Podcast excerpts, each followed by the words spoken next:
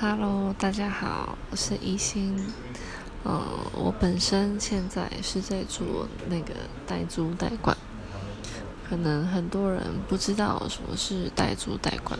简单的说，我就是房东的代理人，就是房东平常要做什么事，我就做什么事。对，那为什么要做这件事呢？嗯。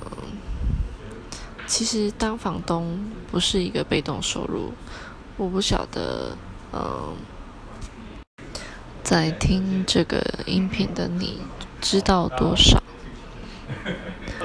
房东平常要做的是，诸如，嗯，招租，你要带房客去看房子。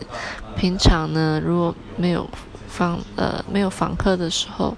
你要整理房子，然后把它的整理干净，打扮得漂漂亮亮的，然后呢，你就可以拍照，然后放上广告，让房客们看到你的房子，对，那引起他们的兴趣，来跟你就是来电跟你约看房子，然后。在过程中呢，你还要筛选来的人，嗯，有些人可能不喜欢抽烟，所以你要把这些人筛选掉。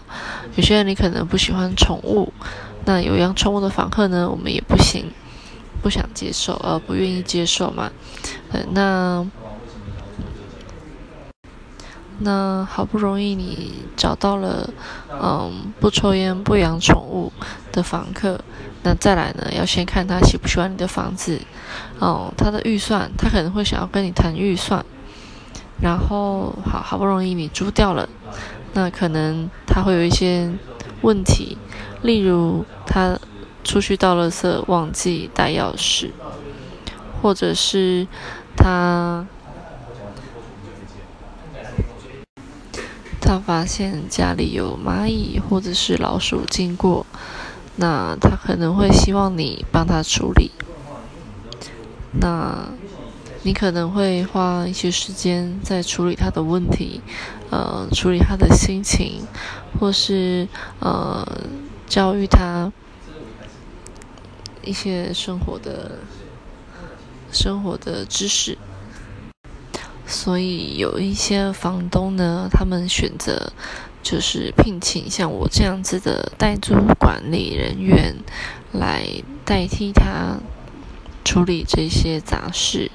那对他而言呢，他不需要时时刻刻面对访客们的疑难杂症，因为你很难说访客会在什么时间来打扰你的生活。对，那还有一个好处呢，就是嗯。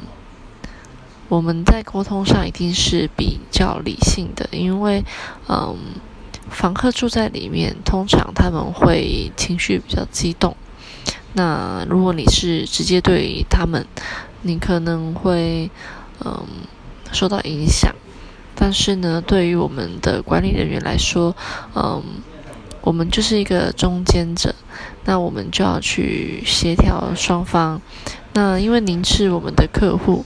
所以，我们当然不会对客户情绪失控啦。那么，这个情况下呢，房东把他平常的杂事呃放出来，然后，嗯，只有在关于房子重大修缮的时候呢，才需要由房东出来做决定。嗯，毕竟房子是你的嘛，嗯。必要的时候，你还是要出来的，对。那至少在这样的状况下呢，你可能呃以前可能花九成的时间在处理房客，现在可能呃只剩下两成。那你是不是有很多的时间可以去做别的运用？这样是不是会更像是一个比较不那么主动性的被动收入呢？